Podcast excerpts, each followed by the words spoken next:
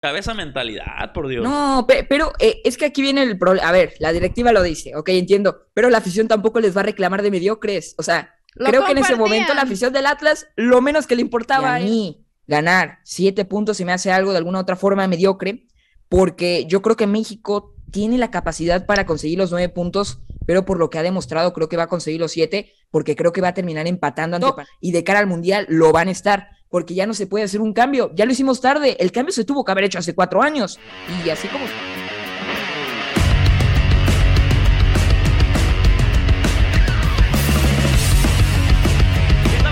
de Zona Food, muy buenas tardes, noches, días, tengan todos ustedes, depende del horario en que nos esté escuchando, en un episodio más del podcast de Zona Food sin censura. Ya estamos aquí, Dani, en nuestro cuarto episodio, hoy para platicar con el Tricky Boy de YouTube. Eh, aquí lo vamos a tener el día de hoy, nos va a platicar qué es lo que hace para la gente que no lo conoce, lo vaya conociendo un poquito más, pero es un eh, chavo con mucho, mucho talento y que hoy nos viene a compartir un poquito de su historia. Y por qué no, también vamos a hablar de los temas del momento, sobre todo de las eliminatorias, de lo que va a venir para México si es que llega a clasificarse o no al Mundial. Se va a poner sabroso, así que quédese, póngase cómodo donde nos está escuchando o si nos está viendo a través de la plataforma de YouTube, pues póngase cómodo, vaya participando ahí a través de los comentarios te saludo, Dani. ¿Cómo estás? Feliz, muy contenta de estar aquí nuevamente ya en la edición número 4. Qué rápido, ¿no? Parece que fue ayer que estaba el proyecto empezando y ya ahorita ya la número 4 y nos ha ido bien, ¿no? Ha habido buena respuesta por parte de los seguidores. Igual, como dice Eddie, vayan a dejar sus comentarios, sus sugerencias también, ¿por qué no? Porque ya por ahí hasta nos critica nuestra botanita, por eso ahora no hubo. Sí, caray. bueno, es que sobrevivimos al episodio anterior que fue el, de, el del chismecito de lo que había pasado y, sabíamos que iba a traer mucho hate ese, ese episodio, pero sobrevivimos e incluso nos pidieron hasta parte 2. Así que... Está pendiente. Espérenla más adelante, más adelante, unas semanitas más. Pues también muy contenta, ¿no? De tener este pequeño pero grande invitado. Porque grande. pequeño de edad, pero grande en talento, en carisma y sobre todo en capacidad, ¿no? Por lo que hace a, su corta edad, que yo creo que muchos quisieran tener esa facilidad o, esa habilidad. Así que bienvenido, Tricky, bienvenido aquí al canal de Zona Food. Muchas gracias, muchas gracias por la invitación. Estoy muy emocionado de estar con todos ustedes, de hablar, de cotorrear, de también, pero un poco de todo, ¿no? Amanecimos bravos. Ah, bueno, eso, se trata. Qué bueno, qué bueno que vas agarrando confianza, Tricky. Eh, qué bueno. Primero que nada, cuéntale un poquito a la gente ¿Quién es Tricky Boy? ¿Qué hace Tricky Boy en las redes sociales? Tricky Boy, creo que. Mm, bueno, creo que me he ido transformando en diferentes etapas. En el último mes me dicen el quema humos. Antes me decían el vende humos. Ahora soy el que quema humos. Pero Tricky Boy es un chico que relata, narra fútbol con toda la pasión y sobre todo le gusta analizar sin quedarse nada en la boca, la verdad. Y ahora me dicen que me sobrepaso mucho, pero ahí estamos para desmentir, para... A veces me termino peleando con los que comento y peleamos de fútbol, pero es divertido siempre. Todo siempre queda en la transmisión. Por lo menos nosotros eso, eso lo, lo, decimos acá, ¿no? Las peleas, los debates pueden subir de intensidad, pero que no salga de ahí, ¿no? ¿Estarás de acuerdo? Sí, bueno, la verdad, las peleas son medio. Tampoco son tan fuertes, apenas van empezando, ¿no? Muy bien. A ver, y yo quiero que nos digas, porque yo tengo la duda desde que pues, te, elegimos como invitado. ¿Por qué Tricky Boy? ¿Qué, significa Tricky Boy? Eh, ¿De dónde lo tomas?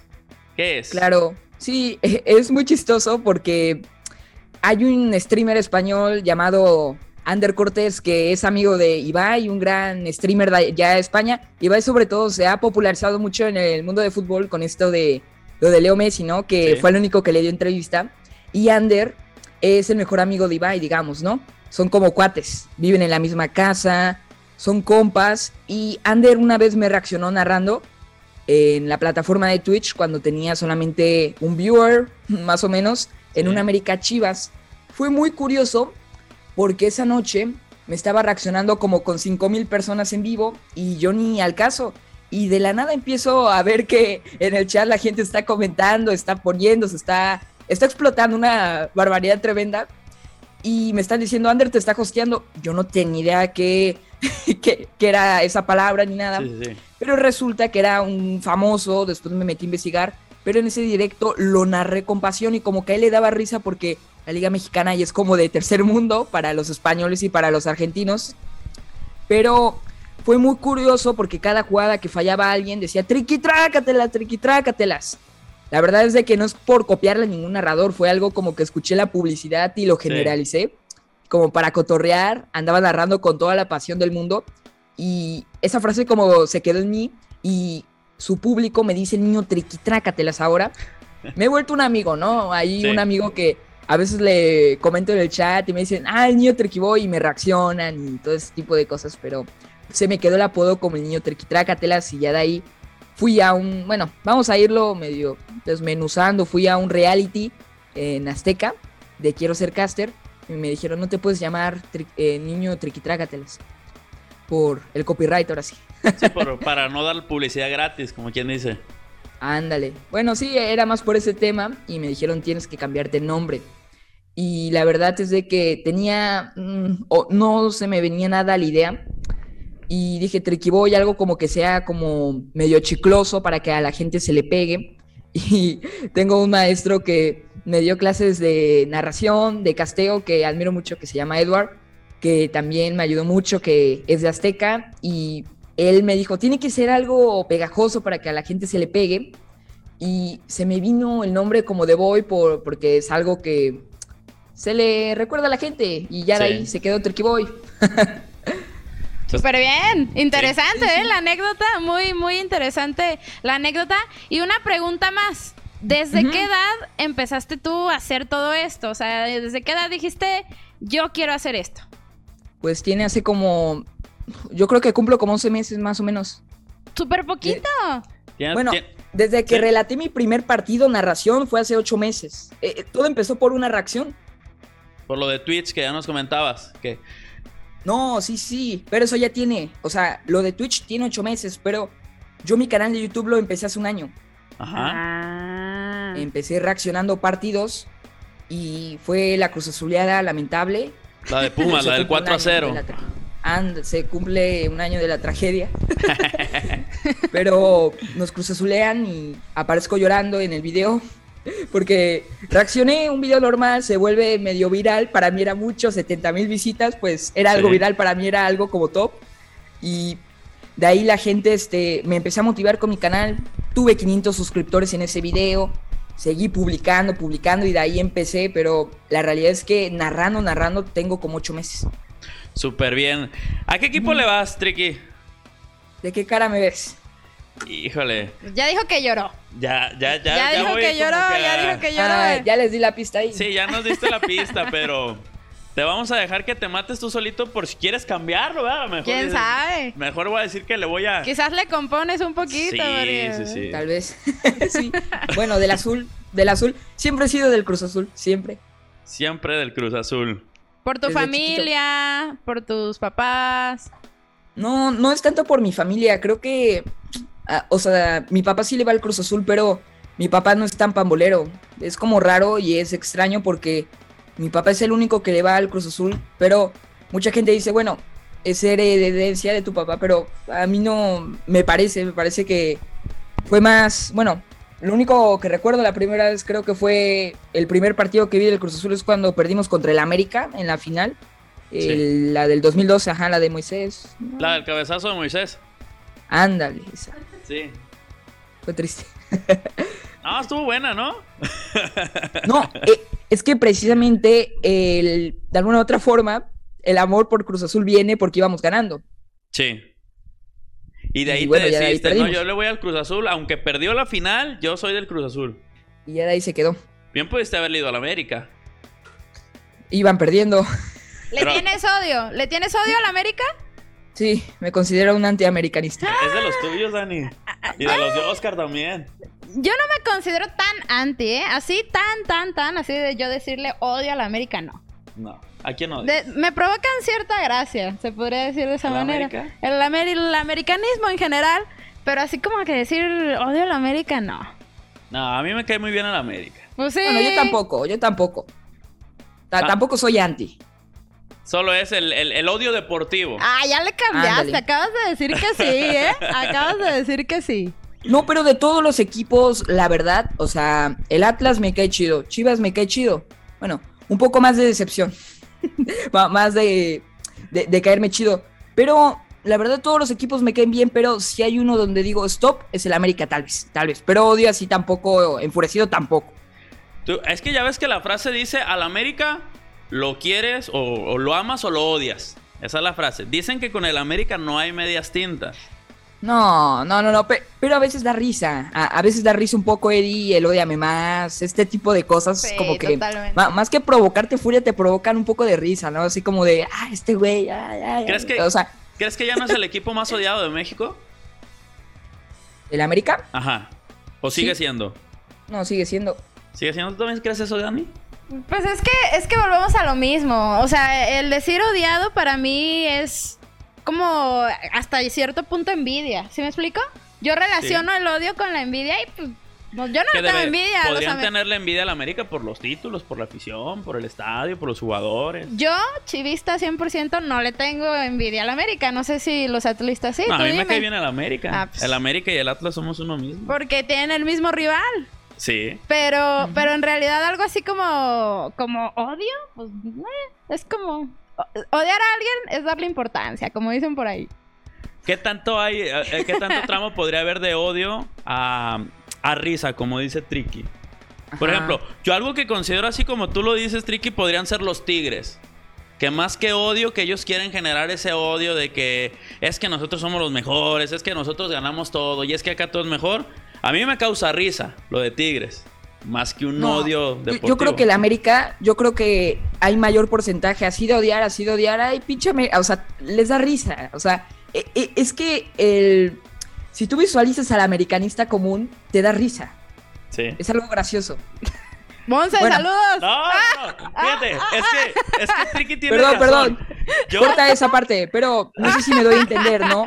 O sea, Tricky, tenemos aquí una amiga. Tenemos una amiga en el canal que es. Una compañera amiga, amiga y compañera. Amiga, y compañera, que es americanista a matar, ¿eh? A matar y a morir. Pues aquí nos damos tiro. programa tiró ritual y todo. Ay, sí. Ritual, tiró barra, tiró barra. Ay, güey, tranquilos.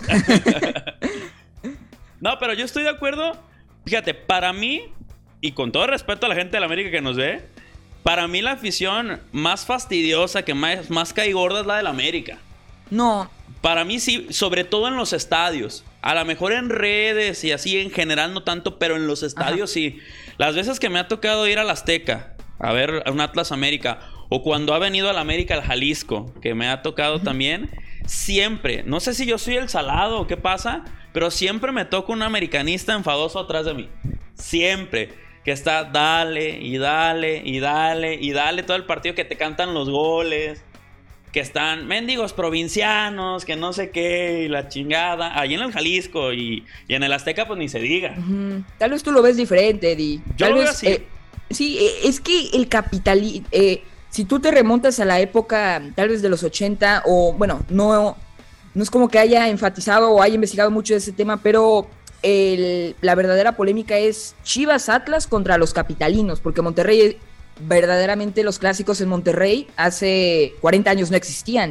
Y en Chivas, el capitalino siempre se ha peleado con el de Guadalajara, ¿no? Dentro de alguna otra forma. Sí, siempre ha existido esa, esa rivalidad de ciudad, de Guadalajara contra Ciudad de México. Algo que pasa también, Dani, con León y Guadalajara. Pero con Atlas y América no pasa. Y eso es una realidad en, en todos los aficionados. Sí, no tanto como con Guadalajara. Pero algo que, y de lo que dice Tricky, de si nos, si nos remontamos antaño, los 80s, 70s, la gente de antaño sí, sí confirma eso. Que cuando venía el América contra el Atlas, los de Chivas apoyaban al Atlas con tal de que perdiera la América. América. Y, y, viceversa, cuando era Chivas América, los de Atlas apoyaban a Chivas. Bueno, para que, que, perdiera la América. Es que, siendo realistas, y yo te lo he dicho a ti en otras ocasiones, en realidad, pues el, rival directo del Guadalajara es el América. Por la historia. El, rival eh, geográfico, pues es el Atlas, es lo que nos tocó. Humildemente, humildemente. Es lo que nos tocó. El campeón del fútbol mexicano. El dos veces campeón del fútbol mexicano. El dos veces contra el doce veces, ¿verdad? Entonces, eh, pero, pero el rival genuino que hay competencia porque hay muy poca diferencia de, de, campeonatos, porque en algún momento se igualaron, porque en algún momento están así, ¿no? Van uno, van uno, uno y uno, es el América. Entonces, sí es como que más rivalidad futbolera, más que nada. Yo, o yo así lo percibo, pero no, tanto con la gente. No, sí, yo creo que sí existe un poco de, o sea, sí existe una rivalidad entre ser de Guadalajara o ser del DF. Creo que sí hay una rivalidad entre la gente. O sea, yo sí te entiendo que entre Atlas y América no hay, pero capitalinos contra la gente de Guadalajara creo que sí hay una pequeña rivalidad en ese aspecto. ¿No la ves más fuerte con los regios ahora, hoy en día? Ay, no, no sé si sea de moda, ¿eh? No, Puede ser, de moda, ¿eh? Puede ser que vaya ¿eh? creciendo por las finales, porque pues, América ha jugado contra Tigres, Rayados finales. Puede ser. Y por lo que ha desaparecido a lo mejor Chivas y Atlas del radar con América en partidos importantes. Podría ser también, ¿no? Sí, pudiera ser por la inversión, sobre todo que hay equipos que están necesitados de dinero, como lo es ahorita el América, como lo es Pumas, pregúntale, y Monterrey Tigres, pues ves plantillas, la verdad, ventajosas, porque ni Chivas ni Atlas tienen la economía que los de Monterrey tienen, o sea. Sí, definitivamente no. Pero algo que sí yo quisiera rescatar de, de todo esto es que hablando ya futbolísticamente, hay rivalidades que ya tienen historia y así van a seguir por el resto de la historia por más mal que estén los equipos. Puede disminuir, puede variar, pero no son moda como los regios. Y hay, disculpen si hay regios viéndonos. o escuchándonos. es la verdad. Pero la es como es, pero ellos creen que no. O sea, ellos creen que su clásico es el más pasional del fútbol mexicano. Ellos viven en una burbuja. La gente de Monterrey vive en una burbuja y para ellos la liga solamente tiene dos equipos, Tigres y Monterrey. No hay otro equipo. Para ellos, quien quede arriba del otro es el campeón y ya. Sí, a ellos les vale un cacahuate y está bien, son felices, pues allá ellos. Pero la realidad es que creo yo que, como bien tú dices, las rivalidades ya están hechas. Ya se establecieron desde un inicio. No va a haber nuevos clásicos. No va a haber nuevos clásicos. Puede que desaparezcan algunos, tal vez pudieran desaparecer, pero... Sí, si Monterrey empieza a elevar su nivel y se mantiene, pues podría creerse. Pero ahorita un Tigres América, si Tigres baja su nivel, si baja su economía, Obviamente que sí, o sea, un Monterrey América, un Tigres América, no va a ser un clásico tampoco para siempre, porque tampoco lo es. No, no pasan de ser eh, encuentros importantes. Y por morbo. Y por morbo. Pero de ahí a un clásico histórico, que es lo que es, son clásicos históricos, ya los que hay marcados por geográficamente o por la rivalidad que hay por diversas situaciones que hubo entre jugadores y, todo eso, ya hay una brecha muy grande. Esa es la realidad. y eso le escala mucho a los regios. Si el clásico regio ni siquiera es atractivo. Sí, ¿no? Ni siquiera es bueno, los clásicos regios no son buenos. Porque fíjate, ahorita de lo que hablábamos Trick y Dani, que comentábamos, ¿no? En antaño se, utilizaba en Guadalajara que los de Chivas apoyaban Atlas y viceversa. Y eso es algo que yo sí he visto en Monterrey, que se apoyen entre ellos. Por ejemplo, si se eliminan o si ya quedaron en el camino, sí se apoyan. Y es pues como un ver uno de, Tigres ponerse una camisa de rayados y uno de rayados ponerse una camisa de Tigres. Si uno de rayados, por ejemplo, ¿tú crees que ahorita Tigres va a apoyar a rayados? Puede ser que sí, no falta el que te diga que sí para levantarse el cuello y decir, es que Monterrey fue la ciudad que hizo campeón del mundo a México en el Mundial de Clubes. Lo pues mismo pasaba en la Libertadores, cuando Tigres estuvo allá. Eh, eh, eh, es un poco, bueno, sí, o, sea, ¿tú crees que los de Guadalajara nos apoyan al igual que en el norte? No. No, y Dani te lo puede confirmar ahora que Atlas jugó la final. No, no, no, no, no, habrá gente que sí, que sí lo haga y pero que muy pocos. Bueno, no sé cuántos, pero hay gente que sí lo hace y que dice, ojalá y les vaya bien a los de Jalisco. ¿Me explico? Y eh, porque a final de cuentas, pues, mientras se quede aquí es como un triunfo, ¿no? También con Atlas siento que era un poquito de lástima. Como que, ah, es que ya tiene 70 años, ya les toca. Sí, pero ahorita, también. Ahorita, o sea, en este momento yo creo que si Atlas es campeón, a Chivas le llena de rencor y al igual que Atlas a Chivas, yo creo. Sí. Sí, porque lo mismo nos pasó a nosotros cuando Chivas fue campeón en el 17. La gente de Atlas sí nos caló y estábamos igual de molestos que están ellos ahorita. Y tratábamos de, de, meritar cualquier detallito. No, es que Santander, es que el árbitro, es que lo compraron. Pero no es igual.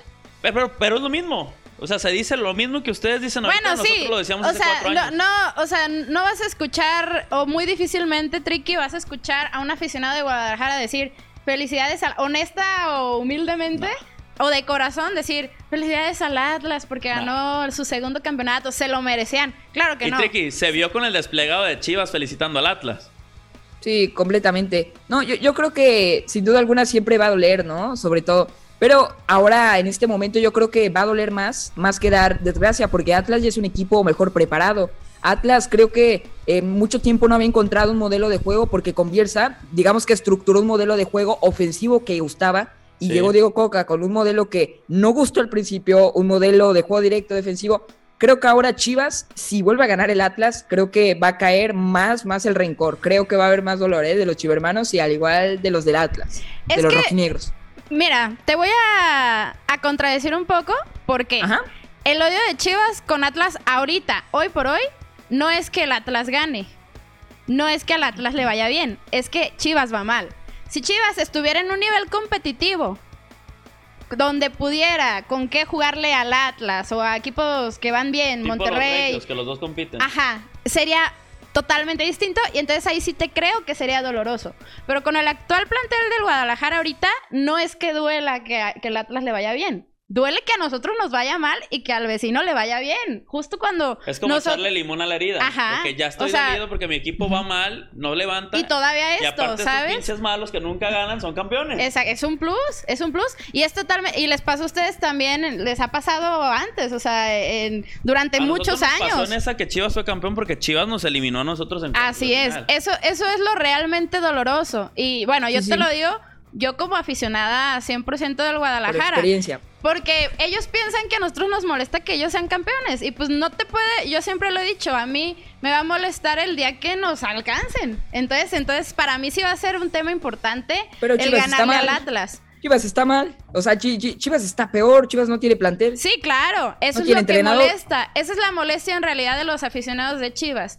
Que no es posible que, que al Atlas le vaya bien y nosotros estemos valiendo madre, literalmente. Porque así es como están sucediendo ahorita las cosas.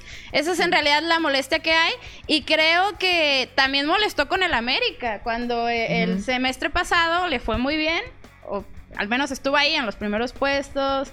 Eh, compitiendo, al final se cayó, pero molestaba, o sea, molestaba que cómo le puede estar yendo bien a la América y, a nosotros mal, ¿no? Y todavía... Y más que su dueño no hace nada por revertir la situación. Exactamente, provocaba parte un poquito de, ahí sí, con el América sí duelen las dos cosas, porque entonces te viene la idea, si otra vez se nos despega en otro campeonato más, ya está más difícil. Ya está más difícil alcanzarlo.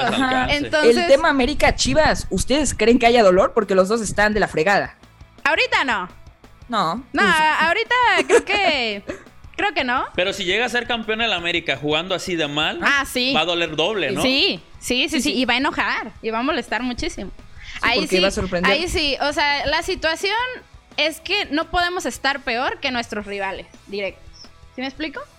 No podemos. O sea, un equipo como el Guadalajara, y yo creo que lo mismo ustedes, no pueden estar peor que, Chivas en algún momento. Aunque como pues es que en el están más acostumbrados. No es costumbre. Yo siempre le he dicho, Tricky, no sé si estés de acuerdo.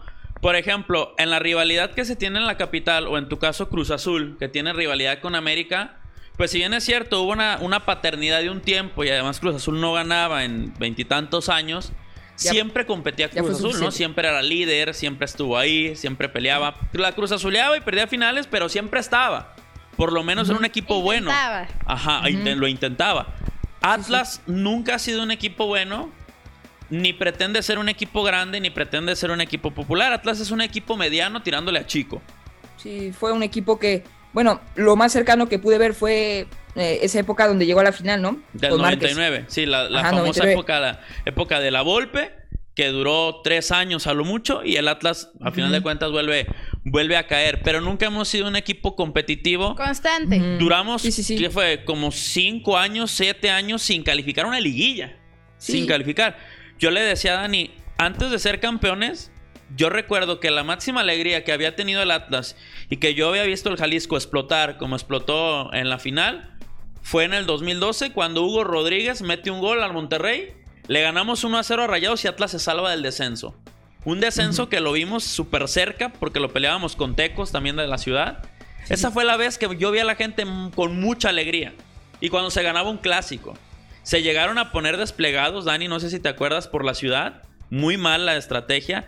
Que decía, sabe más un clásico que un campeonato. Sí. Así lo puso Atlas, Atlas Club, Atlas Directiva por la ciudad, Tricky. Sabe más un clásico que un campeonato. ¿Dónde carajos cabe esa mentalidad, por Dios? No, pero eh, es que aquí viene el problema. A ver, la directiva lo dice, ok, entiendo. Pero la afición tampoco les va a reclamar de mediocres. O sea, creo que en ese momento la afición del Atlas, lo menos que le importaba era de llegar a ser campeones, de ser un equipo favorito, de ser un equipo. Era, salvarse el descenso No, pues ya viste que no. Pero en esos tiempos sí, en esa la directiva era mala, mala, mala. Imagínate que se pongan de acuerdo 124 personas. Con uno que no esté de acuerdo no se hace nada. Sí, sí, sí. Era imposible ponerse de acuerdo. El equipo estuvo a nada de irse a la quiebra, si no es porque lo salva Grupo Salinas. Pero bueno, Tricky, regresemos contigo. Ya nos desviamos un poquito cuando nos dijiste que le ibas al Cruz Azul. Nos gana la pasión, nos, gana, la pasión. Pero, a ver, cuéntanos un poquito más. Dices que tienes poco narrando. ¿De dónde te surge el gusto por la narración? ¿De dónde dices, sabes qué? Hoy voy a narrar un partido. Dices que ya reaccionabas a ellos. Me imagino que te grababas, los veías, hablabas un poquito parecido a lo que hacen algunos, algunos canales, ¿no? Tanto en el estadio como, como en propia casa. ¿De dónde dices, a ver, voy a dar este paso y en lugar de reaccionar voy a narrarlo? Ajá, claro, sí, eso es como lo importante porque la reacción, de ahí me llevó a la narración, fue precisamente el partido que se cumple un año, de hecho, fue en diciembre cuando nos cruzazulean y cuando perdemos contra Pumas. Tiene setenta y tantas mil visitas ese video. ¿Es tu video más visto hasta ahora? No, ya, ahorita ya, ya, hemos podido superar con precisamente con las narraciones y los relatos. Ok. Y vaya, que muy bien. Pero ahí empecé a reaccionar, empecé a reaccionar durante cinco partidos más, sobre todo me rayé mucho con la afición del Cruz Azul, ¿sabes? Sí. Porque reaccioné a Puma, reaccioné, recuerdo que fue el partido de la CONCACAF que nos eliminó Carlos Vela. Fueron una serie de partidos de cinco y de ahí empecé a narrar empecé a narrar porque creo que me empezó a dar el gusto debido a que reaccionaba, pero me veía muy poco reaccionando, ¿no? Y de la nada, yo, sin darme cuenta, al reaccionar medio narraba, pero ni narraba bien, o sea, era una cosa tremenda, era una cosa horrible. y eh, empiezo a narrar, en vez de reaccionar, digo, bueno, ¿por qué no lo narro? Y ya sabes, al final, ahorita viendo todos los relatos te da un poco de pena, pero ya está ahí, ahí empecé, o sea, de reaccionar, empecé a narrar, pero nunca dije, me gusta narrar, ¿no? Fue como de reaccionar ahí, empecé a decir, la tiene Romero, Romero, ay, qué tonto. Y ya después ahí empecé a meterle más, a meterle más, después de cinco partidos ya, ya se convirtió. Se convirtió en, lo, fijo ya de, de, tu canal. Cuéntanos también un poquito, ya nos decías cómo, cómo inicias a narrar. ¿Cuál eh, consideras tú que, pudiera ser como tu, referente en la narración? Que es la verdad, me gusta mucho el estilo de esta persona o me gusta mucho, no sé, eh, cómo comenta tal eh, personaje. ¿Quién podrías decir tú que es tu referente? Pues la verdad es de que de chiquito, de chiquito me gustaba mucho Martinoli. Bueno, me sigue gustando, pero me di cuenta que cuando en mis inicios llegué a un momentum donde le empecé a copiar y sé que copiar no, no te va a llevar a nada, o sea, literalmente yo siempre digo, no le puedes copiar a, o sea, cópiale a todos, cópiale al de África, cópiale a los chinos, pero no les copies a los mexicanos, ¿no? Sí, e, Ese ha sido como de alguna otra forma mi mentalidad, pero últimamente me ha gustado mucho escuchar sobre todo los relatos brasileños que manejan, de ahí viene el relato rápido mucho, sí. porque de alguna otra forma Mucha gente cree que el relato rápido viene de Argentina, pero en realidad tú comparas los relatos, las narraciones brasileñas y son todavía de mayor velocidad, pero me gusta escuchar su ritmo y además me gusta escuchar mucha narración argentina y eso de alguna otra forma me hace input y mis referentes pues tengo varios, ¿no? Tengo varios, Pablo Giral, me gusta mucho de Paoli, también me gusta mucho Anelo, tengo muchos referentes la verdad que me gustan y me han ayudado mucho. Y de México, pues Martinoli me, sin duda alguna, ha sido uno de mis referentes, ¿no? Entonces, se podría decir que fuiste agarrando poquito de todos y ahí es el resultado. Yo siempre digo, siempre debes de. No, no, nunca debes de copiarle, ¿no? Y además, Martinoli es al peor que le puedes copiar porque es el mejor narrador. O sea, la gente dice, ay, le está copiando. O sea, no, no sirves. O sea, la verdad. Y creo, creo que lo que cualquier narrador debería de hacer es. Esta parte me gusta, la voy a añadir a mi narración. Y ya cuando haces de alguna u otra forma una combinación entre todas, te vas a ir formando con tu propio estilo. Sí, porque como comentas, Martinoli me parece que él también viene y revoluciona la narración en México. Hace algo distinto.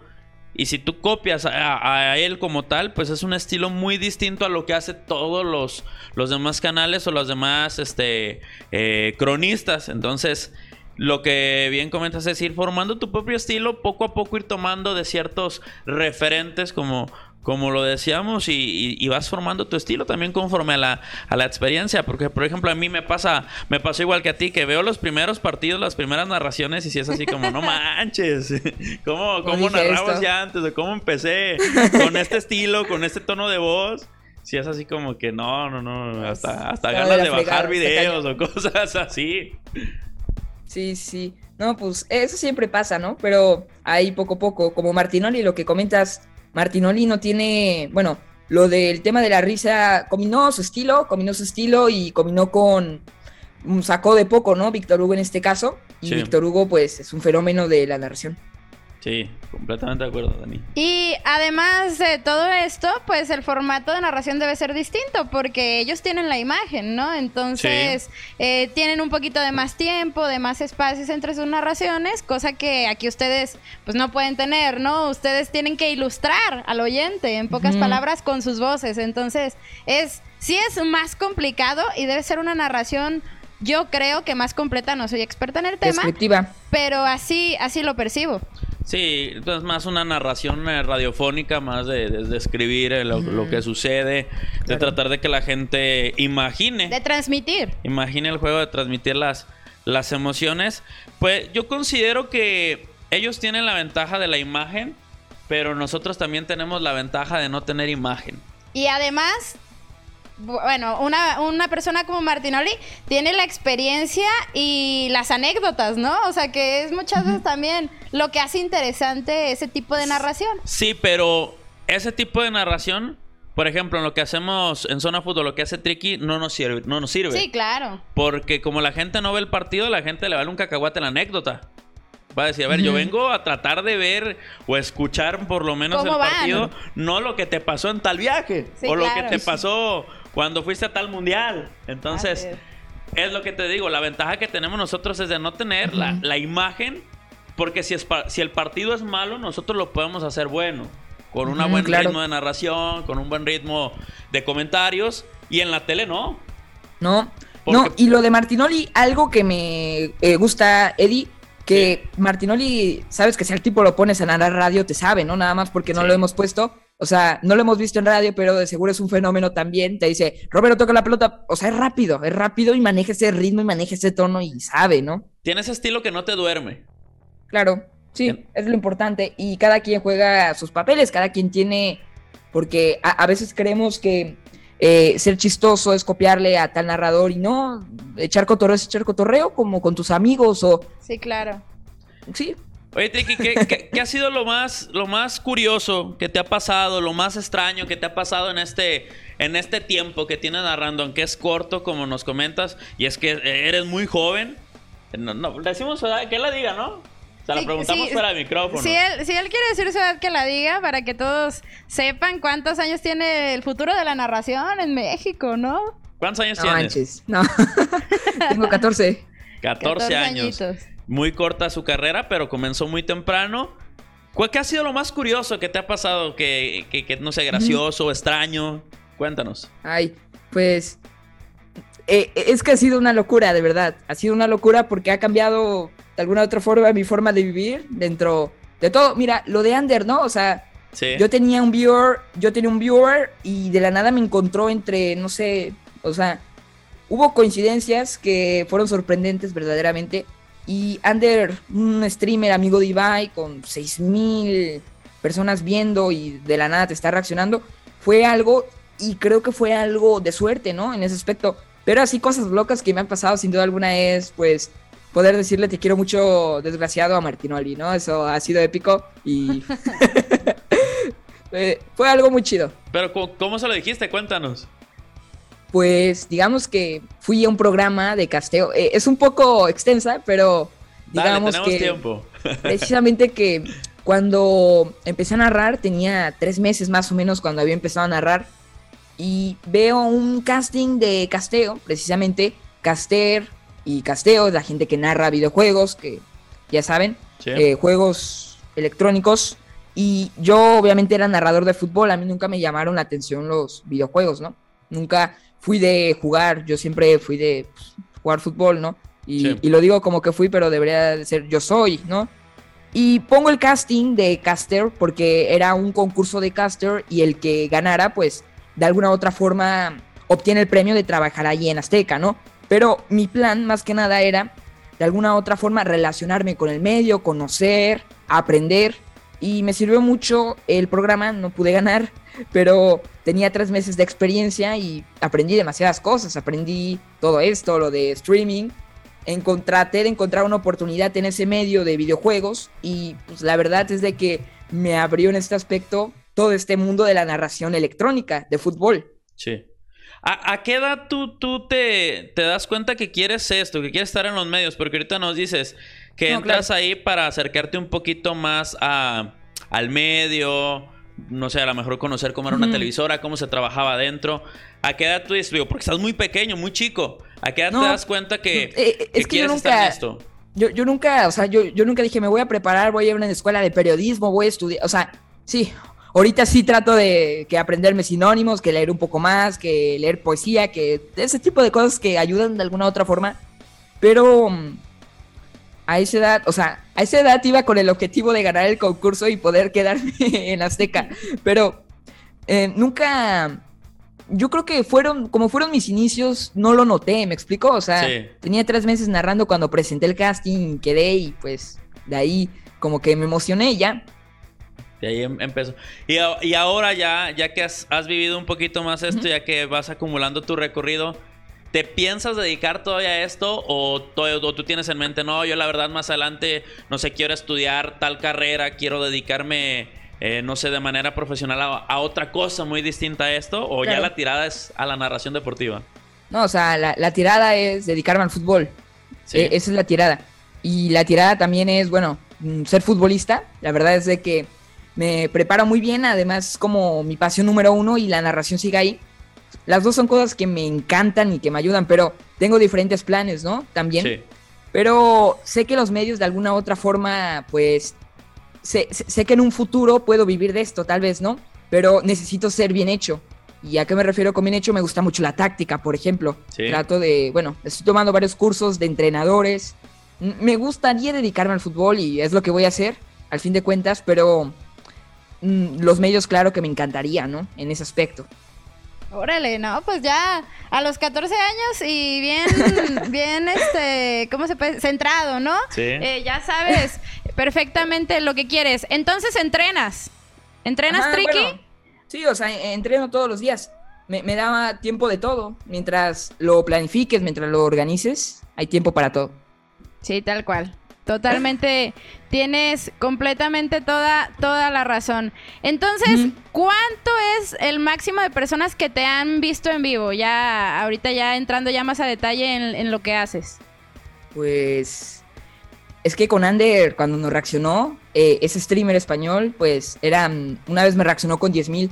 O sea, me ha reaccionado en diferentes ocasiones, ¿no? No ha ah, sido una la vez que me conoció. Han sido como seis aproximadamente y una vez me reaccionó como con 10.000 conectados, pero reaccionarme de 20 minutos, o sea, no era tampoco de dos horas, ¿no? Tampoco. Sí, sí, sí. Pero al fin de cuentas me reaccionó y, por ejemplo, es muy curioso, tengo, hay poquitas anécdotas, ¿no? De que cuando Cruz Azul fue campeón, él nos estaba reaccionando.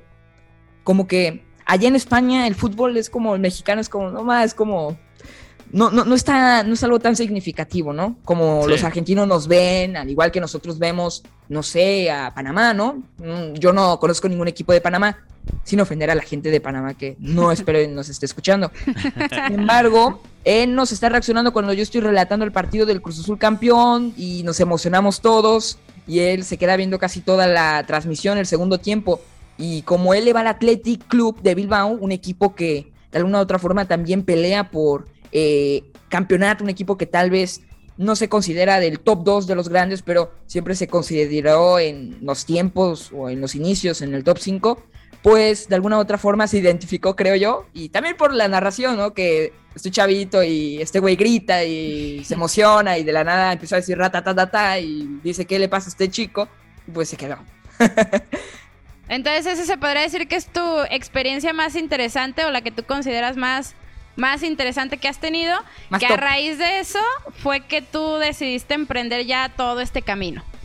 Sí, fueron, eh, todo pasó muy rápido, ¿saben? Sí. Sí, eh, la verdad a mí sí me sorprende el, el, corto tiempo y el crecimiento que, que has tenido. Lo que yo entiendo es que empezaste entonces en Twitch. De ahí empiezas tú y de ahí das el salto a, YouTube. Empecé a reaccionar, pero bueno, recibí ahí, este, ¿cómo se dice?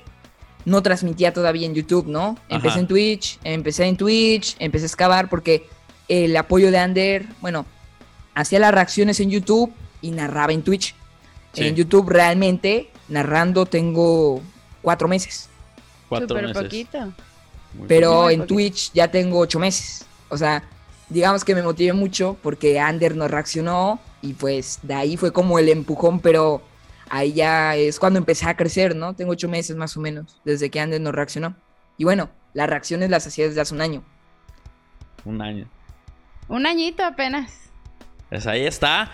Tricky, vamos a hablar ahora un poquito, un poquito de fútbol también para, para que la gente pues vaya viendo que también analizas, que no solo narras, que también le, le sabes al análisis. ¿Cómo ves a la selección mexicana? Bueno, tomando en cuenta que a lo mejor ya cuando la gente nos escuche, ya jugamos contra Jamaica, ya jugamos contra Costa Rica. Esperemos que hayamos ganado y que no, que no estemos ahorita con el rosario en la mano de cara a enfrentar a Panamá.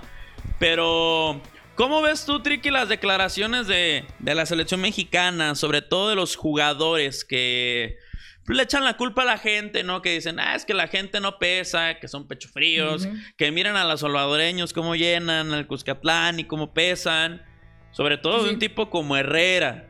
Y que, bueno, y luego, también llega Funes Mori y dice, no, es que pues, yo no soy la solución para el quinto partido. Yo soy uno más. Muy fríos, muy fríos, muy, muy, congeladitos, ¿no? Sí, eh, yo creo que, mira, el tema de la selección mexicana, creo que son muchos temitas, ¿no? Porque si nos ponemos a hablar de táctica, de decir, bueno, se, me encierran, no, no pueden, se me encierran, faltan que los extremos bajen, ¿no? Sí. Hay varios detallitos ahí, pero creo que es complicado ahorita ya cambiar el rumbo, ¿eh? Yo los veo muy mal, sinceramente. Y obviamente cuando llegue el tiempo del Mundial, no, puedo decir, eh, vamos a tener que echar porras y ya, la verdad. Pero yo en este momento los veo muy mal.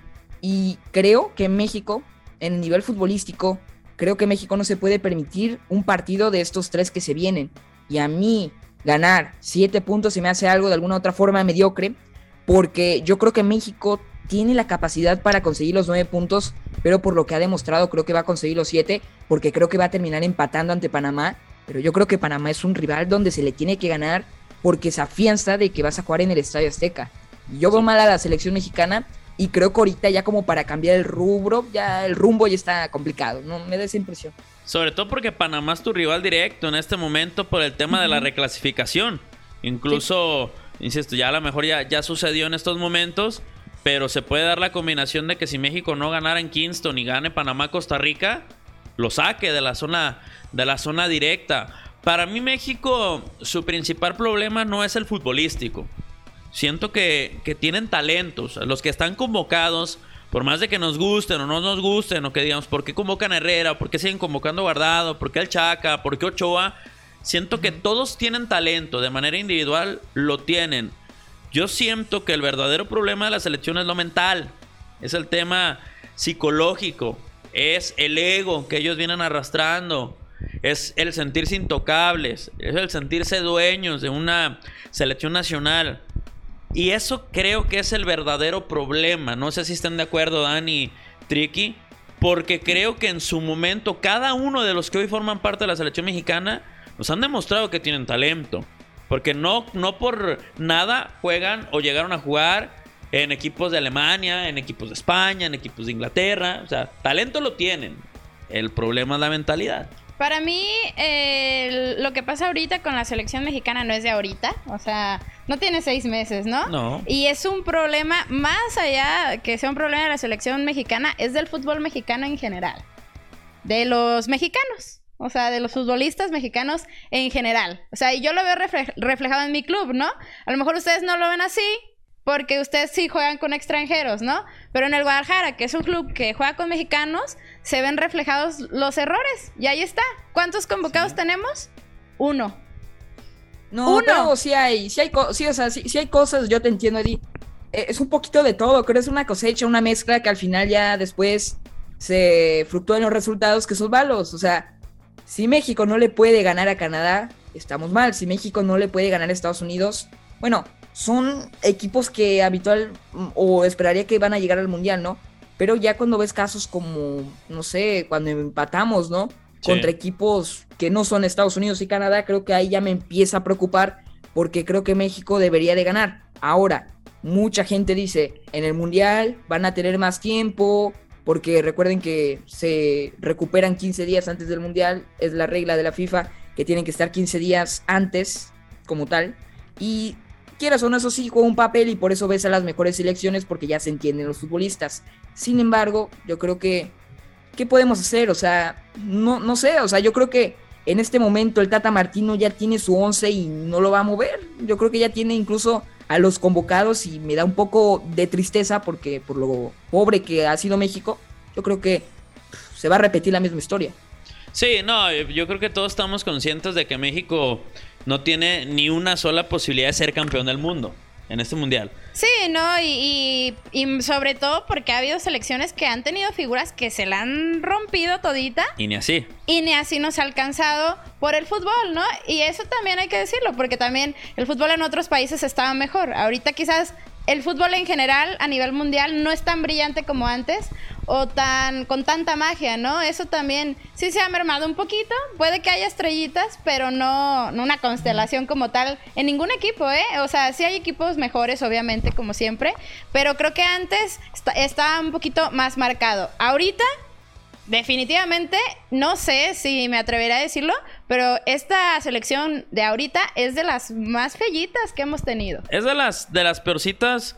Yo creo, insisto, a lo mejor por, por calidad, no porque tenemos muchos jugadores en Europa. ¿Por ganas? El problema es que no juegan también. No juegan en Europa. O sea, están allá, pero no juegan. ¿Y también en qué equipos, eh? también en qué equipos. Antes teníamos poquitos, pero jugaban. Salcido, Osorio, Pavel, y aparte, Eran jugadores que sabías que se la iban a partir. Sí. Porque estaban cumpliendo un sueño dentro del campo. O sea, el representar a la selección, el tema que tú dices, todo eso de la mentalidad, de la pasión, de la garra, eso sí influye en un mundial. Eso sí influye cuando estás hablando de la selección. Sobre todo cuando estás representando a tu país, ¿no?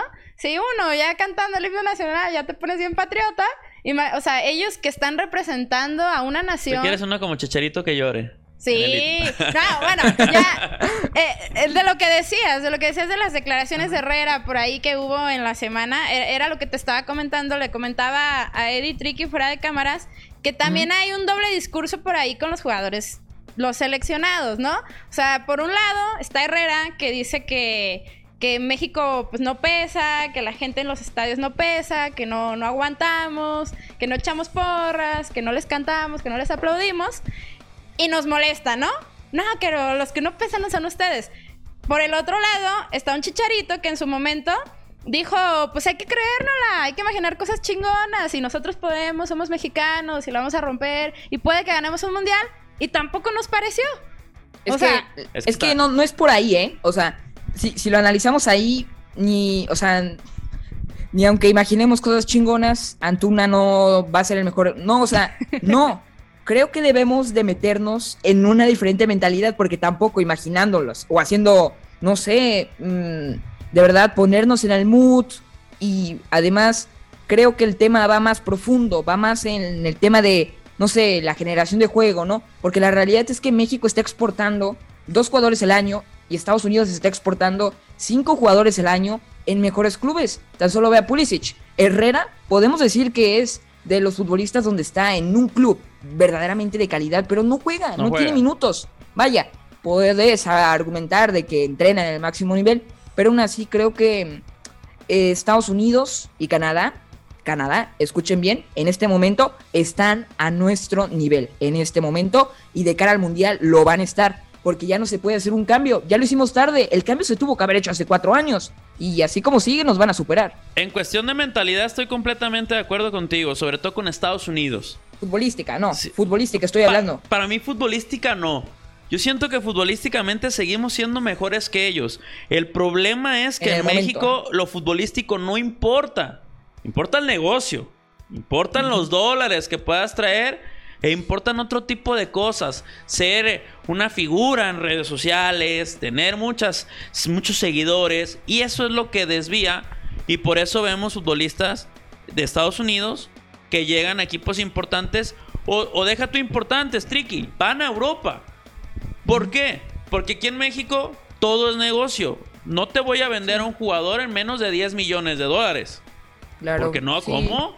Yo lo pues formé, ¿cómo te lo voy a vender más ¿eh? Y en este Estados Unidos no, Tricky, en Estados Unidos te lo venden en menos de un millón. Por eso también es más fácil irte a Europa ya. Sí, sí, dan más facilidades, sin duda alguna. Eh, además, quiero. Ajá. ¿Tú crees que el Barcelona, el Madrid, el United, cualquier equipo de Europa ve la Liga MX? No, lo decía hace un momento. Lo decías tú precisamente. en primera por el horario y en primera porque pues, no nos conocen.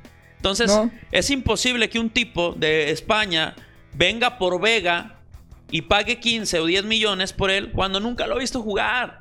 Por más no, es como el tema en Argentina. En Argentina, mira, eh, yo he tenido la oportunidad de ver un poco de fútbol, la Superliga, y no, no están en esas cantidades, no están en esas cantidades, ¿no? Incluso el futbolista uruguayo, ¿no? Que se va a Europa desde los 20 años, ¿en cuánto se lo venden? En el mercado de fichajes quedó completamente claro que los futbolistas son más económicos y que México es el de dinero más bien. Y creo que aquí el tema es que lo ven por dinero, ¿no? Quieren pagar 10 millones, no sé.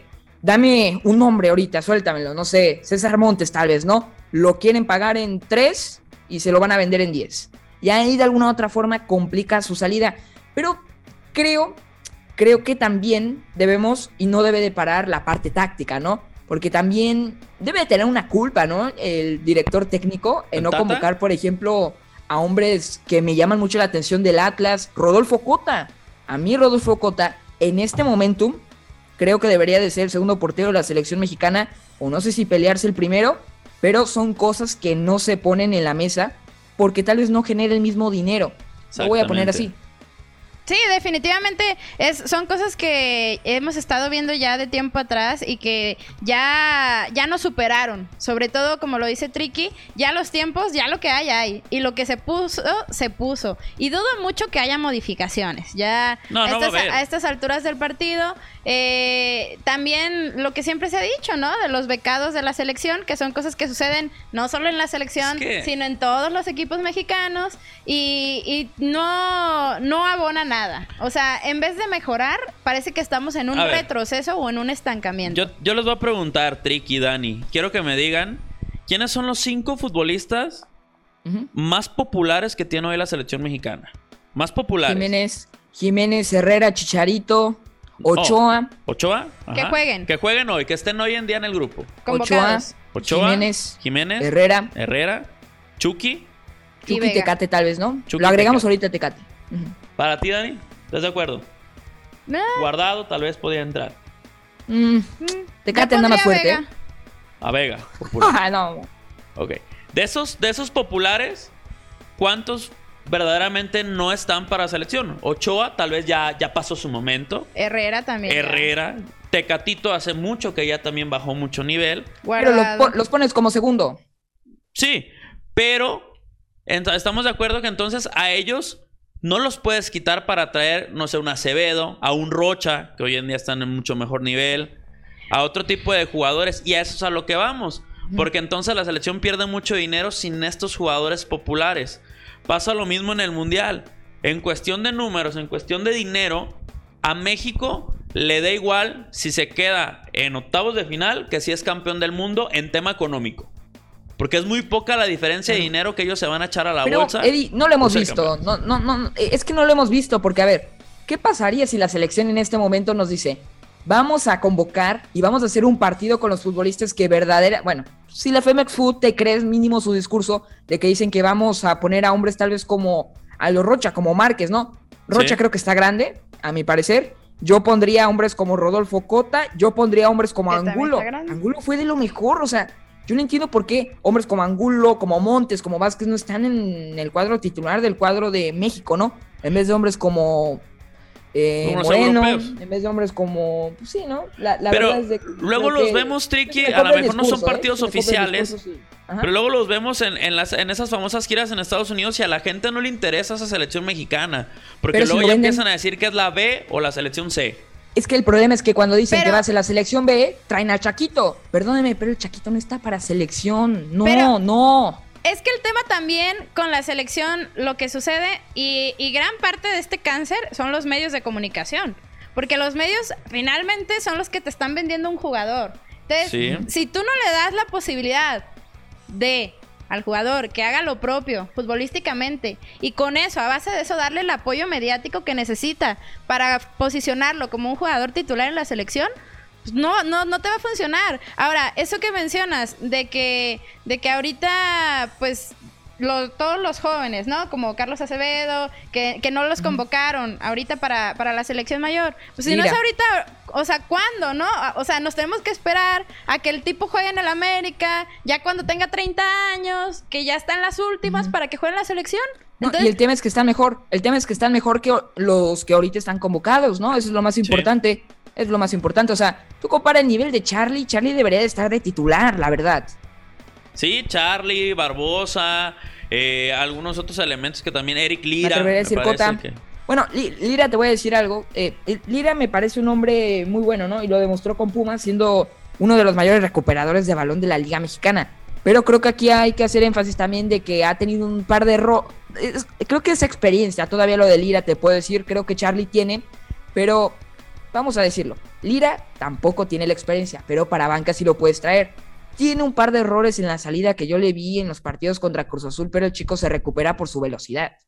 Sí, irlos fogueando, irlos llevando de a poco, pero bueno, parece ser que también nosotros pedimos imposibles, porque eso yo lo veo muy, muy lejano que pueda, que pueda suceder mientras esté el Tata, mientras esté, pues la misma, los directivos ahorita de la selección de la Federación Mexicana de Fútbol. A ver, tírame un 11. ¿Un 11? Ajá, lo elegimos aquí. En la portería yo creo que podría ser Acevedo y si ya vas a querer llevar un viejo con experiencia, yo me la jugaría con Corona.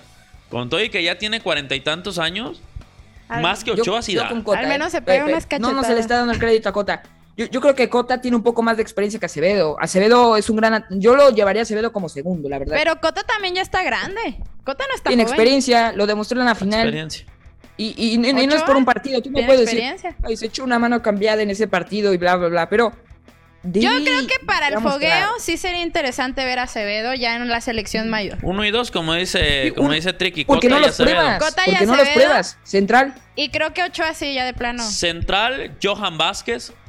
Creo que es de los pocos que ha tenido regularidad en los últimos meses en Italia. Eh, en Pumas lo hizo muy bien. Un tipo que viene desde abajo con cimarrones. Eh, en las filiales, que estuvo ahí también de repente con rayados. Johan Vázquez, el Stitch Angulo también puede ser Jesús Angulo. César Lo puedes poner de lateral incluso, ¿eh? Porque la selección mexicana tiene problema de lateral. Urge. Y no hay que olvidarlo, ¿eh? Que con el Atlas lo vimos como tercer central, pero precisamente juega en la banda porque es un futbolista que también te puede jugar como lateral. Él comienza su carrera como lateral en Santos, lateral por izquierda. Coca lo, lo, borra de, de, la lateral, no. Yo no me acuerdo si fue Cota o fue el Jimmy, creo que fue el Jimmy Lozano que dice que no le servía a él como lateral porque, porque el Stitch no rebasa más allá de la mitad de la cancha. Exacto. Entonces, a mí, yo no, a mí no me sirve, si no va a tener salida no me sirve, prefiero ponerlo como, como tercer central. Esa es la cosa, Eddie. Esa es la cosa, es que, mira, Angulo es, un, es el mejor hombre en el uno versus uno de la Liga Mexicana. Y por eso es que Atlas fue una de las mejores defensivas, ¿no? Y vaya que no vas a ver Angulo mandando profundidad, un, como por ejemplo Mayorga si lo hace y lo hace muy bien, ¿no? Laterales profundos que tienen amplitud. Arteaga, por ejemplo, que era uno de los laterales que yo también pedía. Pero, ok, eh, tenemos central, Vázquez y, el otro, Montes, Montes por derecha. Ok, yo jugaría, puedes tener tal vez Angulo en la banca, ¿no? Puedes rotar Montes, Vázquez o Angulo. Laterales. Laterales por derecha Diego Barbosa, de Atlas. Por izquierda Gerardo Arteaga, pero yo te voy a poner tres centrales. Ahí voy a poner como, como cinco, como libero al, al, Machín Álvarez. Para que juegue de carrilero este, Barbosa y de carrilero Arteaga. Línea de cinco atrás. Sí, te puedo aportar en la salida, Álvarez. Sí. Sí, de repente cuando, te toque contra equipos como Jamaica o así, te quedas con tres atrás y adelantas a Barbosa y Arteaga. Yo también creo. Barbosa demostró ser un lateral también profundo. Creo que eh, eh, es que ahora es que no es solo ser lateral profundo ya, ¿no? Va más de eso, ¿no? Porque el problema que la selección mexicana tiene es de que Gallardo anda en un pésimo nivel y Sánchez anda en un pésimo nivel. Y tú pones a analizar el partido de la América de Atlas y tú me dices, ¿quién fue el güey que más la cagó? ¿Fue Jiménez? Fue, fue, perdón, Sánchez. Sánchez. Y fue Gallardo. O sea, no puede ser que tengamos a esos laterales en la selección. No puede ser, de verdad. Yo creo que sí debería de haber un cambio en la lateral. Y sobre todo, voy a volverlo a reiterar. Atacan bien, pero defienden mal. ¿Sí? Un pequeño paréntesis entre esta alineación que están dando. ¿Creen que influyan los jugadores ya para el Tata? O sea, que ya no nada más es el Tata, sino que los mismos jugadores hacen o ejercen cierta presión para la, elección de, los titulares. Siempre, sí, sí, sí. Y, y mira, lo decía Salvador Cabañas en una entrevista precisamente de la selección de Paraguay que dirige al Tata, el Tata Martino, el que llega, si mal no estoy, a la final con Uruguay de la Copa América. Sí. Lo, lo, decía Cabañas, que el Tata les preguntaba a los jugadores a quién convocar. O sea, él les decía, a ver, ¿a quién quieren? ¿A quién les traigo? ¿Quién, les, falta? Ajá, ¿quién les falta para el 11? Obviamente les preguntaba a los de jerarquía, que en ese momento era Darío Verón, era Paulo da Silva, pues era la, él decía que la base o los que mandaban en la selección eran los que jugaban en México, en la Liga MX, que era toda la base de esa selección paraguaya. Y, él decía que, el Tata les preguntaba, ¿a quién les pongo? ¿A quién les traigo? Porque de nada me sirve traer un jugador que yo considero bueno si ustedes no lo van a adoptar en el grupo. Entonces, mm. sí, para mí tiene. ¿Problemas de vestidor? Mm. No, creo que, creo que. No, no, es que lo podemos ver de diferentes formas, ¿no? Pero ya el hecho de que sea así es de que hay un problema, ¿no? Sí. Les estás dando más, más eh, peso y más autoridad de la que deberían tener. Como lo que pasó con, el Chicharito, con Javier Hernández, que... Que el grupo no lo quiere. Que el grupo no lo quiere, entonces si no lo quieren ellos, pues yo tampoco, ¿no? Lo, que pasó, con, lo que pasó con Cuauhtémoc también en el 2006, que Rafa Márquez le dice a la Volpe, y además que la Volpe atrae su pique y dice, no lo lleves, no lo necesitamos. Aparte se conocen bien, ¿no? Aparte se conoce bien. Eh, eh, es algo también, ¿no? Tomar en cuenta cuando un director técnico trae a puros de su equipo y es muy criticada esa labor, ¿no? Como Solari ahorita con los españoles, es un poco diferente ese tema, ¿no? Pero me, suena eso como, como que eh, cuando entra al vestidor Tate dice, oigan, no conocen a un amiguito ahí y ya lo convoca, ¿no? Casi, casi. O sea, oigan, a ver, se, nos lesionó fulanito, pues ¿a quién, ¿a quién ponemos por izquierda? ¿Quién les gusta? Tráete a Vega, por favor. No, pues Tráete a Vega, trae buen cotorreo, tráete a Gallardo, pues para cotorrea chido, ¿ah? tráetelo. Chido con tráetelo, tráete, tráete al dueto tamarindo ahí a, Vega y a Antuna. Oye, pero Antuna es bien malo, no le hace, pero pues Cotorrea. Va, a traer las de tamarindo. ya es buen pedo, vamos. Déjamela. Claro. ya está la defensa, ya está la portería. No sé si Dan, estás de acuerdo. De acuerdo. Vamos con los, con los ustedes denle, ustedes Con los medios. ¿Quién te gusta, Trick, en la media? Eh, bueno, tres tendremos que tener, ¿no? Creo que México simplemente en el medio campo, ahora va, ¿a quién pondrías como pivote, no? A Álvarez porque a Machín lo pones como tercer central. Es que México, ¿a quién tiene como, pivote? Me explico. Yo jugaría como el Atlas, con cinco, dos en la media y tres más adelantados. Oh, sí, sí, o sea, cinco, dos, tres, ¿no? Como la función que ejerce Jairo Torres que sabemos que lo pone como volante, pero, te juega como extremo en realidad, ¿no? Sí, en ese sentido, por ejemplo, en la media de contención, y bueno, ahí en la media cancha, en la composición de Rocha y de, y de Jeremy Márquez que tienen en el Atlas, híjole, está, está brava. Es que está complicado ahí este tema. Creo que, la mejor opción sería el Atlas. Charlie podría ser. No es recuperador, hay que tener ahí, ¿eh? Bueno, Puedes necesitas tener un recuperador, pierdes ahí una posición porque necesitas tener un recuperador. Un creativo y un recuperador, porque Charlie no recupera. Charlie para que funja la, zona de, Jeremy Márquez. Ándale. Haciendo esa función. Y el recuperador es el que tengo mis dudas, porque entonces. Es que Lira puede ser, pero Lira creo que no tiene tanta experiencia. No sé, me da ¿Romo? Esa ¿Te gusta Romo? no anda en su mejor momento. Creo que me la. Mm, mm, ahí intercambiaría entre Romo y Lira, tal vez, ¿no? No Romo, sé. Lira. Está complicada, ¿eh? Está complicada porque México no tiene recuperadores, así que digas como otras selecciones tienen, no sé, eh, Alemania Kimmich, eh, Francia. Hay varios, ¿no? Que dices, bueno, eh, este es el güey que recupera, este es el rápido, ¿no? Estoy tratando de, de buscar uno, pero no. Tendría que ser Rocha, en todo caso. Es que Atlas es el mejor equipo o el equipo que mejor tiene su sistema plagado, su modelo de juego. Sí. ¿No? Sí. En ese caso sí me la jugaría con Rocha y Charlie. Ay, sí, porque Rocha es recuperador, Rocha te tiene experiencia.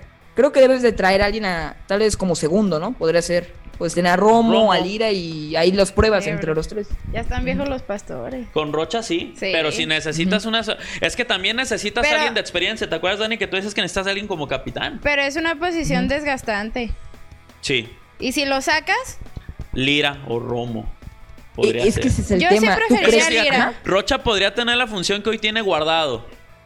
Mm, que lo metes ya cuando ocupas a alguien que te maneje la pelota, que ah. no se aloque tanto a ir a atacar Alguien que te dé el tiempo. Bueno, es que hablando de eso que acabas de decir de los referentes de la selección, eso es también otra realidad de la selección nacional, que ahorita no hay ni un solo jugador que se pueda echar eh, el peso, ¿no? Como en algún momento lo hizo Rafa Márquez, sí. como en algún momento lo hizo incluso Torrado, Torrado. Babel Pardo. Jugadores que, Osvaldo Sánchez, jugadores que pesaban demasiado, ahorita no hay uno solo. Fíjate. los famosos no son. Los ya famosos estamos batallando en la media, Triqui, todavía no llegamos a la delantera, ¿eh? Pues ya hacemos la del Atlas, ya. El problema es que son extranjeros, naturalizamos a Furch. No, no, no, no. La media cancha estaría bien de Atlas, ¿eh? Yo no la vería tan mal. Pues sí, no, no, no, no. Eh, sé que. no, Jeremy creo que no, ¿eh? Yo creo que lo, más sano. Eh, es que Lira es el mayor recuperador. El problema es Lira, su toma de cuando tiene la pelota es muy técnico, pero a veces arriesga mucho y en esa posición cuando pues, arriesgas no pasa nada, un gol y adiós. errores tienen todos también. Yo creo que Rocha, Rocha ya los quiero ver llorando, ¿no? Contra Alemania. No va. Fíjate, ahí te va, te la voy a cambiar. Ajá.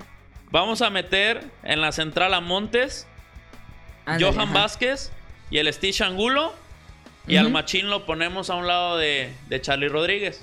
Es que es, eso es porque Edson te parece, bueno, yo creo que Edson te puede aportar dos funciones, ¿no? Porque tanto tiene un poco de madurez, te saca la pelota y recupera. Sí, le damos el gafete de capitán al machín. ¿Y Charlie? ¿Y Charlie si no te rinde, por ejemplo? Charlie, si no te rinde Charlie, eh, yo creo que entonces ahí sí podría entrar eh, un tipo como el Pocho Guzmán de Pachuca. ¿Crees? Sí, a mí me gusta mucho Víctor Guzmán nunca lo han tomado en cuenta por sus problemas que tuvo y porque pues de repente lo consideran muy indisciplinado, por eso lo corrieron del, del Guadalajara. Yo creo que podría ser él. Eh, alguien que yo llevaría también, aunque sea para el grupo, es a Vigón. Porque Vigón es uno de esos que lo puedes meter cuando el partido se te esté yendo al carajo. Y Vigón con puro corazón te puede rescatar algo, ¿eh? Ay, sí, mira, es complicado, pero sí voy a criticar, o sea, no puedes poner a Herrera, no puedes poner, o sea, Guardado ni Herrera, creo que, eh, Herrera creo que podemos ahí argumentar en una posición de 4-3-3 que te puede jugar como interior, pero ya más de eso creo que ya no, ¿eh? Y Guardado, pues seguro que no de titular. Yo creo que Herrera ya no. No, Herrera. Para mí Herrera ya, además de todo lo que ha dicho. Herrera ya está para tus chivas, ¿no? ya para que se regrese. No, ya es que es la realidad de México. O sea, Herrera es el futbolista que, está en el mejor equipo. Ya por el poco rendimiento que tiene en su club. La boca que abre de más. O sea, ya es too much. O sea, ya, mijo, ya es demasiado. Y como que yo siento que ya. el cambio, Sí, como que. Ah, ah, esa es otra. Cuando, vendía los pasteles en, los comerciales era. cuando, cuando no era tan guapo. Cuando no era tan guapo era buena onda, pero ya ahorita. Se le subió. Calamardo guapo, pues ya. Ya no. Cobró venganza. Pero a ver, no, no le den vueltas, pues faltan los tres atacantes de la selección. Se ve más perturbador ya, ¿no, Herrera? Pues Javier Hernández. Ay, el chicharito. No, no. Para mí sí. Eh, Hernández no es, o sea, Hernández sí está, pero ¿para titular? De banca. Banca de Jiménez. Segundo, ¿no? ¿O qué dicen? Para mí el 9 tiene que ser Jiménez. mínimo.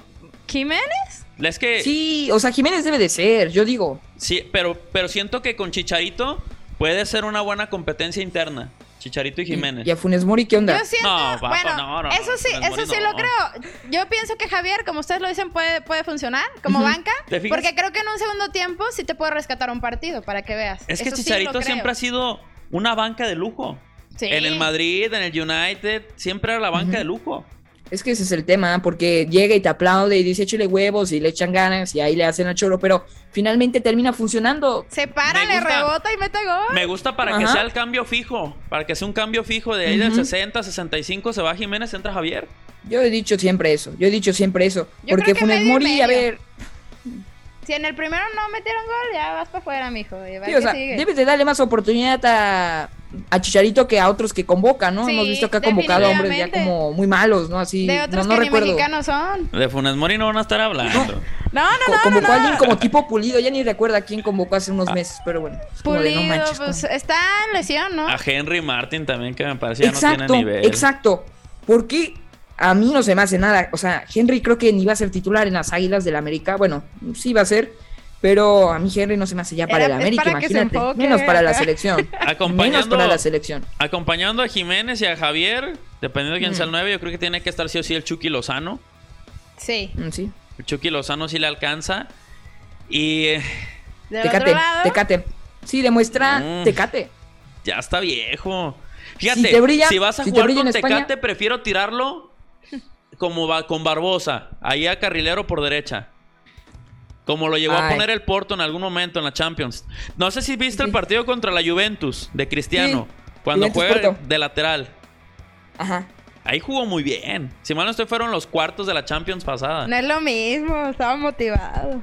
Ah, no, claro. No, o sea, sí puede ser interesante, ¿no? Lo dices como volante, ¿no? Me imagino más que lateral. Sí, cuando tiras la línea de tres, que dejas tres centrales y los y adelantas un poquito interior. Sí, porque es un futbolista también que tiene características asociativas, ¿no? No hay que olvidarlo como Chucky, por ejemplo, a Chucky no lo puedes poner en esa posición porque Chucky es un hombre que te aprovecha muy bien el espacio que tiene. Tecate también, pero creo que son hombres diferentes, pero no saldría mal ahora. ¿A quién pones como extremo en cambio de Tecatito? ¿A Vega? Podría ser Vega, podría ser... Yo, yo creo, y, la verdad, Vega podrá no hacer mucho en, el Guadalajara, pero creo que en selección ha hecho lo propio. Antuna, a ver, tiro esta. Antuna. No. O Vega. Vega. Vega. Por mucho. Vega, pero Están que no ardidos ahí, ¿eh? la fiesta. Están medio ardidos ahí, ¿eh? Cuando jugamos contra Cuba o contra San Vicente, pues metemos a Antuna, que ya sabemos que son sus no. goles. Que no les dé risa, ¿eh? Porque va a ver, es que Antuna ha mejorado drásticamente. Antuna. Es bueno, que tú eres Cruz Azul. ¿Qué carajos puede mejorar en dos semanas? Ya pero... en el azul. Ya le tienes cariño. Yo creo. Eh, eh, es un poco de todo. No, sí, considero que Vega es mejor que Antuna, pero no hay que descartar a Antuna como recambio, ¿eh? porque Antuna ha mejorado mucho en su toma de decisión. Hemos visto eso. ¿No les gusta Laines? ¿El hermano mayor, Mauro? No. No, no, Mauro. ¿No, les gusta? por favor, no. No lo digas oh, ya. Bueno, el menor, pues, Diego. No va a ser titular ni siquiera en el América. Mm, a mí sí me gusta. ¿Mauro? Mauro. O Chava Reyes. Chava Reyes siento que también es bueno. No, yo, yo, por los dos, la verdad, no. Es que no hay más. Sendejas, entonces. Yo creo que Diego también puede ir de cambio. Diego Laines. Sí, pero Mauro no. No, Mauro, no convocado, ¿eh? Y del tema de Antuna y Vega, creo que Vega es un poquito más comprometido. Creo que Antuna todavía tiene sus Espérate, cuando lo cambie Reynoso, va a ser como tipo Karate Kid. Va a llegar con su... sus cabizbajos, ¿no? A ver si no nos lo quieren Lo va a entrenar, ya, le está enseñando ahí los métodos del profe. No lo van a regresar. me lo, van a, me lo vas a querer regresar, Tricky, y allá te lo vas a tener que quedar. Porque... Alguien ustedes van a quererlo. No, no, no. ya no se aceptan devoluciones.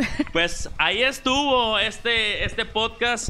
Muchísimas gracias, Tricky, por acompañarnos en esta edición. Esperemos que te la hayas pasado muy bien en este ratito que estuvimos platicando aquí de, fútbol. Sí, estuvo chido. Muchas gracias de verdad por la invitación y bueno, saludo a todos, a todos tus seguidores. Gracias por estar aquí. Estuvo divertido, estuvo chido. diles las, tus redes sociales a la, banda que te está viendo para que vayan y te sigan tanto en tu canal como en, en tus demás redes sociales, porfa. Claro, estamos como Triquiboy. Ahí ya saben, Triquiboy T-R-I-K-I-B-O-Y. Triquiboy en todas las redes. Y bueno, ahí no solamente narramos, ¿eh? también hacemos análisis picantes. Así que agárrense. Ahí está. El, ¿Cómo nos dijiste? Desmiente Triquiboy. Desmiente humo. Sí. Eh, nosotros destapamos a los estafadores. Ahí está. Ahí está el eslogan. Ahí van, van a destapar a Zona Food un día. Esto no, ya, no, ya, nos va a tocar. ya vamos a cuidar más el contenido. Porque... acuérdate que somos amigos. acuérdate, acuérdate. Pues que luego se les ocurre publicar cada cosa a otros canales que dices, no manches, ¿cómo, cómo, cómo? Pues ahí estamos, ahí estamos. Debemos desmentir. Eh, sigan al Tricky en todas sus redes sociales. No sé si tengas Twitter, Instagram. todo, todo Tricky Boy. En todos lados Instagram, Twitter, todo para que ya ahí lo sigan por ahí y se vean su contenido también, se pasen por ahí por su contenido, le den ahí críticas constructivas para que ya, no, ya no ande pensando en convocar a Antuna. Ya. lo vamos a desmentir también. Como segundo le he dicho, ¿eh? Como segundo le he dicho. lo, vamos a desmentir por acá. Y pues muchas gracias, Tricky, por el tiempo que nos diste, por contarnos un poquito de, de tu corta vida muy corta vida y, de todo lo que quieres hacer a futuro. Esperemos que te vaya muy, muy bien en todos tus, tus proyectos. Gracias. Muchas gracias. Nos vemos. Pues ahí quedó. Lo invitamos a que se suscriba al canal, active notificaciones. Suscríbete también aquí en Spotify. Y bueno, pendientes porque se vienen más invitados en las siguientes semanas. Y esté pendiente de Zona Food sin censura y de todo el contenido que tenemos aquí a través de Zona Food. Descanse. Hasta la próxima.